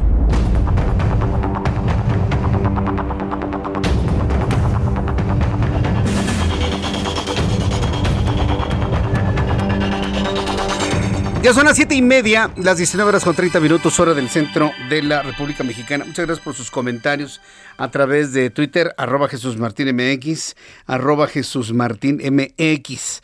Eh, mire, vamos a hacer una cosa. Para, bueno, hay nada más una o dos personas que me comentaron sobre el tema del patriarcado y el matriarcado y de las igualdades. Voy a buscar a, personas que nos puedan platicar sobre ese tema. Sí. Porque sí, efectivamente, creo que hay una enorme, enorme alguien me lo dijo, hay clichés. Claro, estoy, completamente de acuerdo. Yo creo que tenemos muchos clichés metidos, y más como es la sociedad mexicana, sí. y más como es la sociedad mexicana, uff. Yo creo que sí vale la pena hablar de eso, que estoy totalmente de acuerdo con el ministro, sí, este Arturo Saldívar, de que se terminen esos fenómenos de total y absoluta violencia hacia las mujeres. Estoy completamente de acuerdo.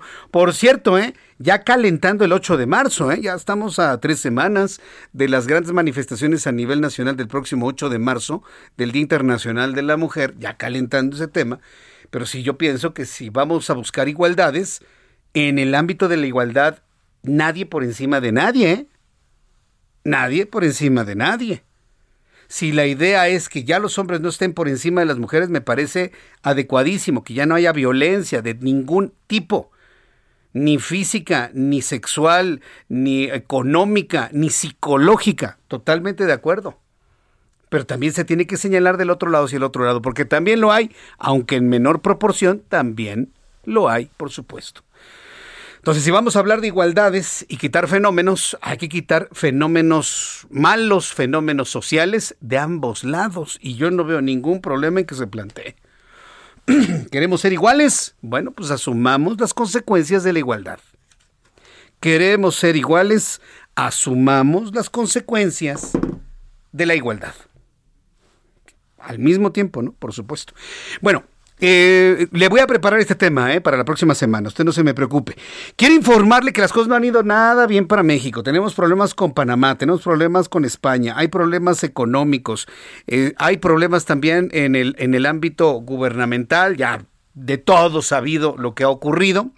Bueno, pues la representante comercial de los Estados Unidos, Catherine Tai, solicitó formalmente al gobierno de México abrir consultas sobre la protección de la vaquita marina.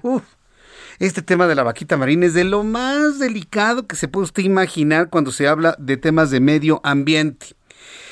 Que el gobierno de México abra consultas sobre protección de vaquita marina, prevención de pesca ilegal, tráfico de totoaba, ambas especies en peligro crítico de extinción para iniciar un análisis y observación para asegurarse de la implementación y cumplimiento del Tratado Ambiental de Protección a estas dos especies estipulados en el UMSCA, en el Tratado de Libre Comercio entre Canadá, Estados Unidos y México.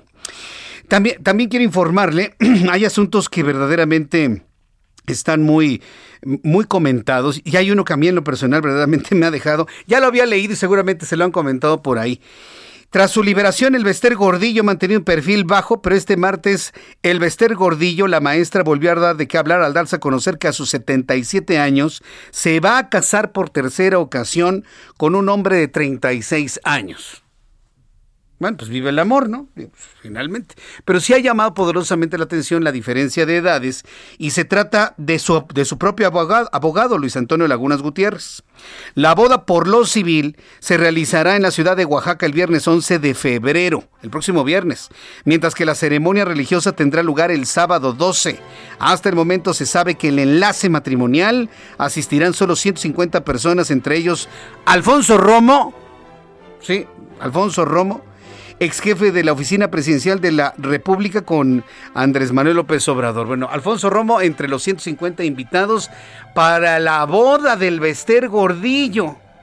Mañana por el civil, pasado mañana por lo religioso.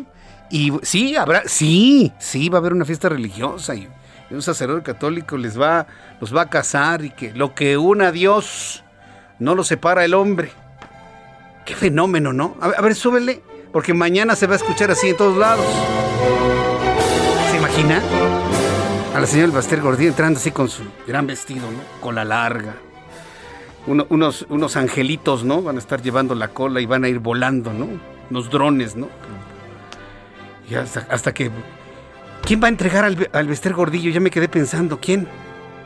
No tengo idea, pues yo creo que... No sé. ¿Quién va a entregar al Bester Gordillo ahí en el altar?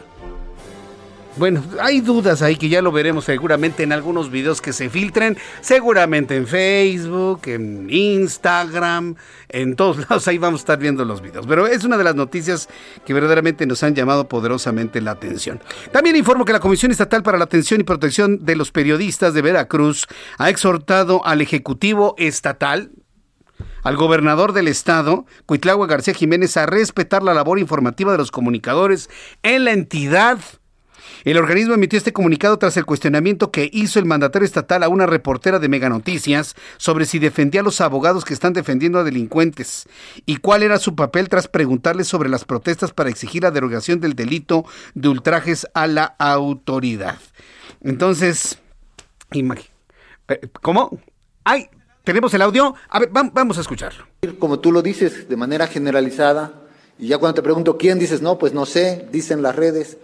No, ah, pues, pues ¿dónde está la seriedad periodística? A ver, dime quiénes. Sí las hay. Eh, dime quiénes. No le puedo dar nombres al respecto, ah, pues, pero bueno. Ah, entonces, pues no sé, entonces, no, digas. Hay, hay, hay, abogados que han incluso este, mencionado. Sí, pero a ver, a ver, hay abogados que están defendiendo a los delincuentes este, de la ¿Tú abogas por ellos? No, no, no, ahí sí no lo sé. pero me estás diciendo abogados. Dímelos, ¿cuáles? Los que están defendiendo a los delincuentes. Yo no lo sé, ahí sí no puedo decir si están defendiendo o no. Yo nada más le pregunto. Ve, qué papel estás jugando como medio. Ve qué papel estás jugando como medio. Y esto la sociedad lo tiene que saber. ¿De qué medio me dices que eres? Soy de Mega Noticias. De Mega Noticias. Ve, qué papel estás jugando como medio. Solo le estoy preguntando. No, es que la sociedad. Con todo respeto. yo, yo con todo respeto la, digo a la sociedad. La sociedad tiene que darse cuenta qué papel juega un medio. Porque informas a la sociedad o no. Por eso le pregunto a usted. Por eso, por eso. ¿Informas a la sociedad o no? Sí, por eso le pregunto, pregunto las dudas que pregunto a ti. ¿Es tu derecho malinformar a la sociedad? No, gobernador, por eso le pregunto a usted. Bueno, entonces por eso también. Y cuando usted me Cuando me preguntes y me digas, ah, el abogado fulano dice que, te pregunto, ¿qué abogado? Las barras de abogados en general en Veracruz se han pronunciado en contra de este, ¿Qué barra de abogados? este delito, ¿Qué en abogado? general, en general del Estado. este, ¿Cuál? gobernador. Todas, Porque, ah, todas. en su mayoría. Bueno, no hay que mentir. Yo sé de una barra de abogados que dijo el delito de ultrajes es correcto. Te repito, ¿todas? ¿Te sostienes en que todas? La mayoría, gobernador. Ah, ya, ya mentiste. Cuando dijiste todas y lo dijiste todas. miento porque- Ah, no mentiste. A ver, regresa el audio, la grabación cuando dijo todas. No me Gobernador, retracto, ¿eh? mire, Aquí una vez me retracté con ustedes cuando dijeron, no, así, corrijo, me retracto. Soy específico. Tú acabas de decir todas las barras de abogados. Repito, te pregunto, ¿todas? En su mayoría. Las ah, que ya cambiaste. En su mayoría. Bueno, ahora te pregunto. Que se han presentado a declarar, Miren, gobernador. lo- Qué bárbaro, Cuitlao. Está desesperado Cuitlao García. Sereno ese gobernador, hombre. No, no es un trato parejo. Y le voy a decir por qué no es un parejo. Porque usted es el gobernador. Usted tiene todo el poder mediático, todo el poder político en el Estado. Y es una reportera que lo único, cuya labor es preguntar, ¿eh? Cuya labor es preguntar. ¿Y usted contestar? Porque le voy a decir una cosa, el gobernador es el servidor público. Pero lamentablemente en México no entendemos el ser gobernador, el ser presidente, sí, el ser presidente municipal, como una acción de servicio a los demás. Alguien que le da servicio a los demás tiene que informar y contestar preguntas. Pero vivimos en un país donde el presidente y los gobernadores se sienten reyes y virreyes. No, gobernador, usted tiene que contestar, la reportera tiene que preguntar. Estoy de acuerdo que tiene que ser preguntas con fundamento, totalmente de acuerdo, ahí sí ni hablar. Pero no la puede acorralar de esa manera ni a ella ni a nadie. ¿sí? Entonces, yo nomás una recomendación porque inclusive hasta, ¿qué es lo que estaba diciendo Arturo Saldívar?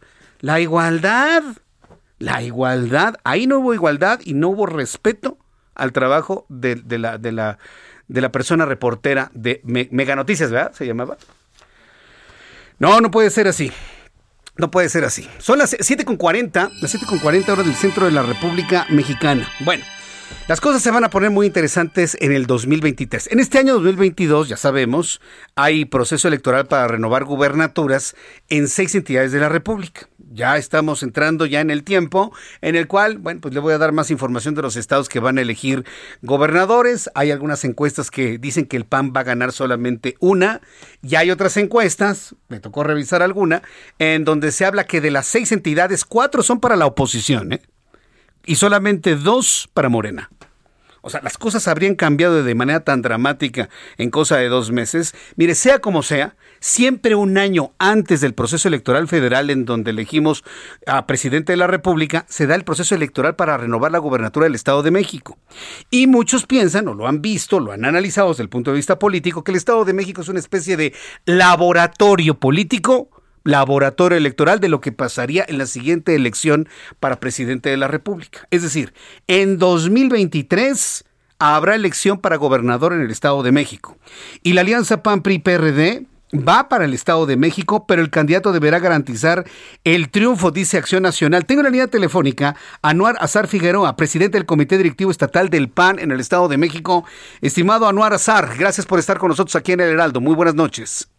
¿Qué tal, Jesús? Muy buenas noches. Muchas gracias por el espacio. Estamos empezando a ver de qué manera se van a poner de acuerdo los tres partidos PAN, PRI, PRD para designar a su candidato, porque estoy seguro que el PAN tiene al bueno, el PRI dice tener el bueno y el PRD el bueno. ¿Cómo lo van a hacer? ¿Cómo lo van a decidir? El éxito que obtuvimos en el proceso electoral pasado, me parece que lo debemos y estamos obligados a, a replicarlo en 2023.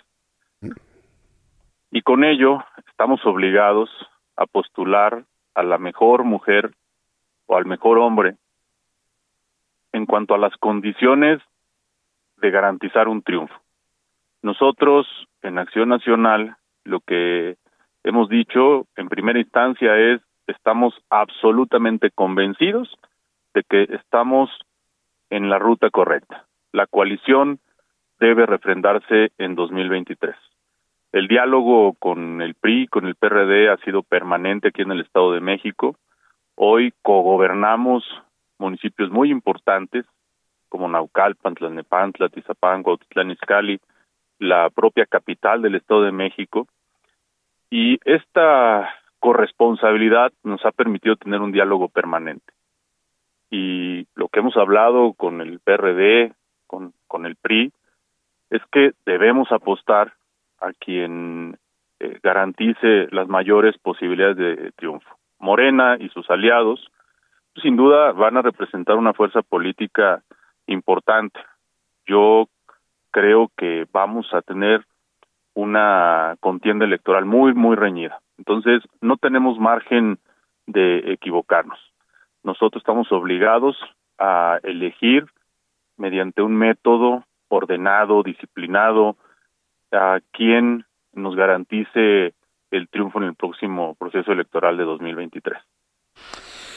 Bien, pues eh, me, parece que es muy interesante esto. Estamos, eh, eh, estamos hablando de, de, mantener esa idea, esa sensación de triunfo que se tuvo el año pasado para replicarlo en el año 2023. ¿Cuáles van a ser las acciones para mantener esa percepción de que la alianza de partidos políticos pueden ofrecer mejores resultados y mejor trabajo que el partido del presidente de la República? Sin duda ya lo estamos demostrando. Ya las encuestas de evaluación de las alcaldesas y los alcaldes en el Estado de México, donde está gobernando la coalición, han empezado a arrojar la aprobación de la ciudadanía. Se empiezan a notar gobiernos cercanos, gobiernos que desde el principio antepusieron servicios públicos, antepusieron la seguridad pública, antepusieron las puertas abiertas de, de los gobiernos municipales y me parece que conforme vayan transcurriendo los días, los informes de los 100 días de trabajo de las presidentas y presidentes van a dejar un precedente muy importante. Con esa carta de presentación, me parece que el ambiente de triunfo puede permanecer hasta el 2023 y reitero, el método debe ser piso parejo, una negociación política a la luz del día, a la luz de las y los mexiquenses, siempre con la perspectiva de obtener el triunfo, de anteponer el interés general de la ciudadanía mexiquense. Estoy seguro que nosotros como PAN tenemos eh, una propuesta muy firme, muy sólida.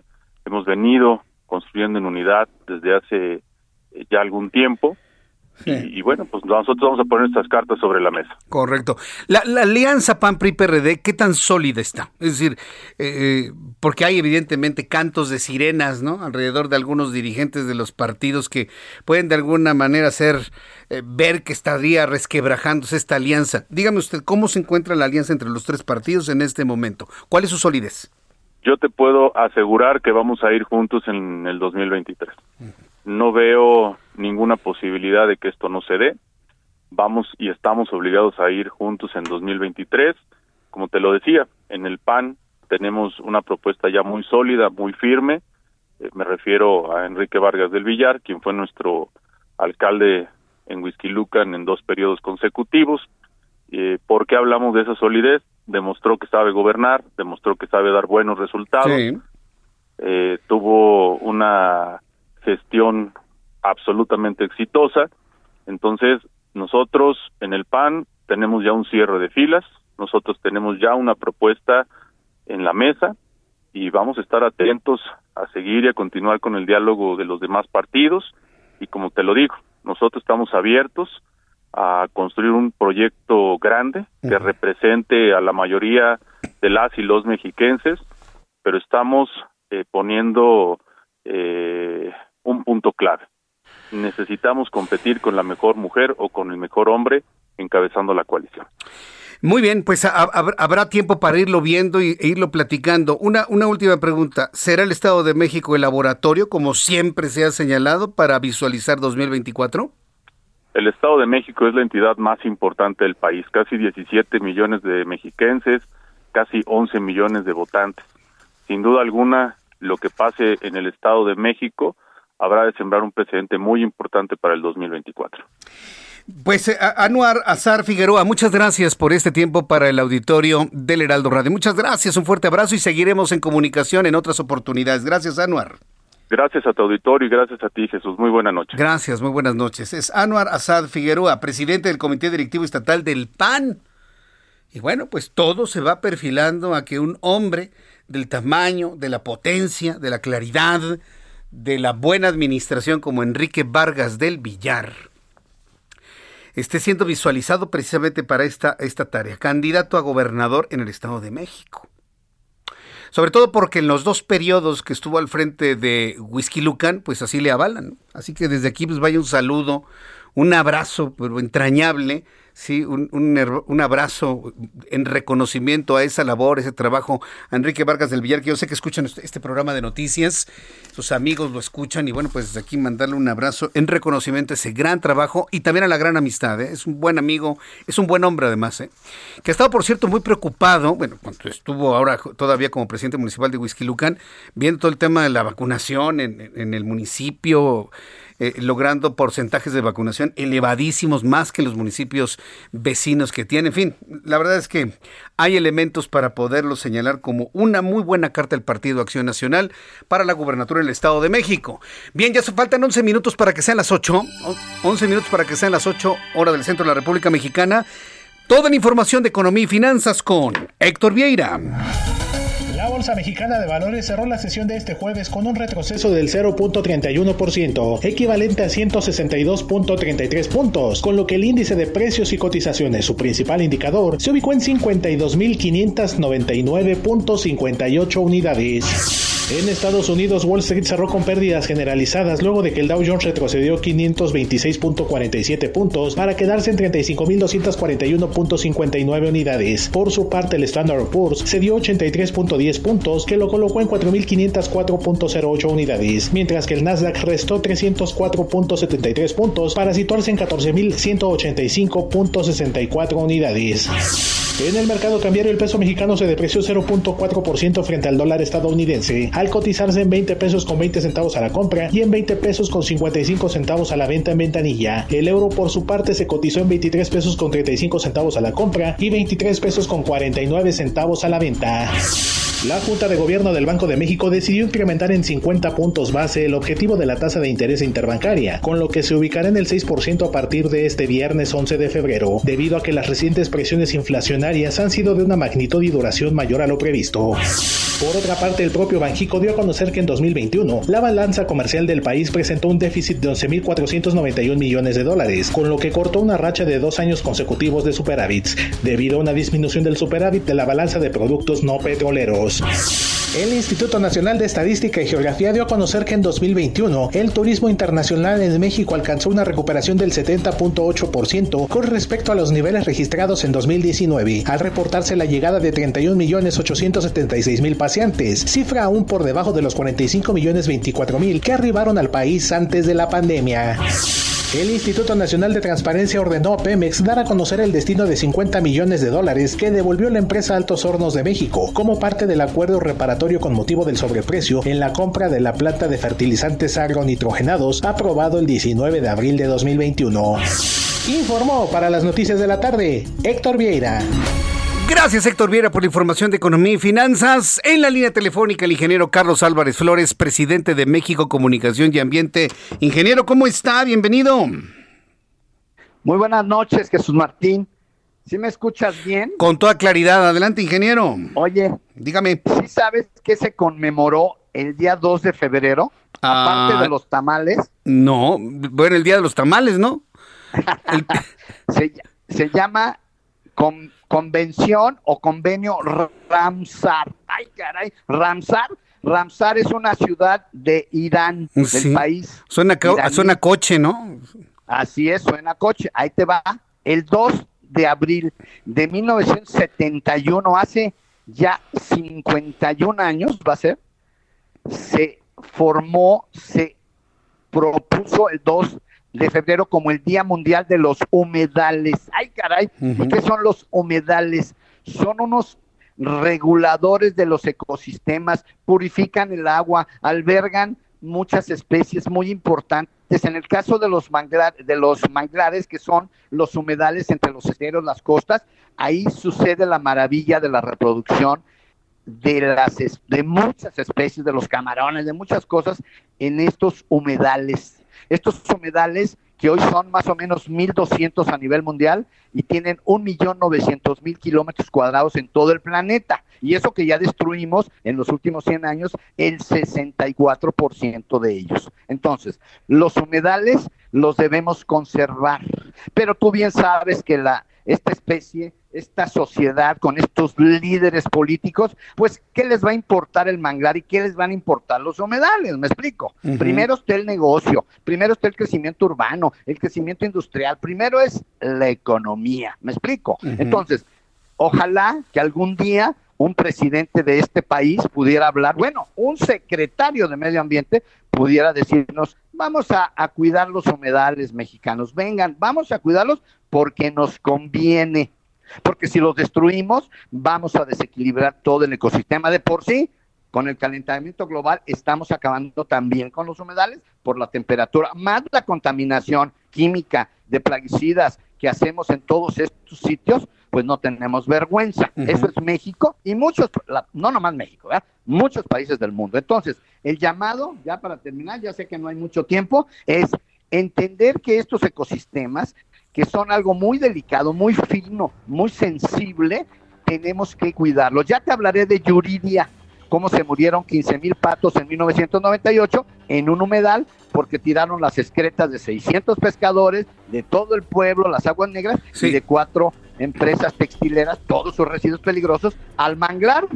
Y luego esos cuerpos de agua también son la, el lugar a donde vienen las aves migratorias de América del Norte a anidar y a reproducirse. Ya te hablaré de Yuridia la semana entrante, si tú me lo permites. Por supuesto, y de verdad, nos comunicamos más temprano, ingeniero. Le envío un fuerte abrazo como siempre. Gracias, ingeniero Carlos Álvarez Flores. Muy buenas noches. Buenas noches, presidente de México Comunicación y Ambiente.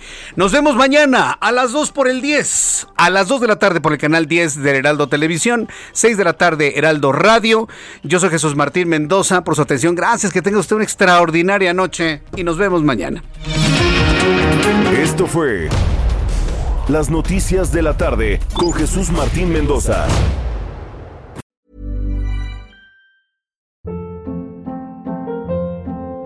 Hold up. What was that? Boring. No flavor. That was as bad as those leftovers you ate all week. Kiki Palmer here, and it's time to say hello to something fresh and guilt-free. Hello Fresh. Jazz up dinner with pecan-crusted chicken or garlic butter shrimp scampi. Now that's music to my mouth. Hello Fresh. Let's get this dinner party started. Discover all the delicious possibilities at hellofresh.com.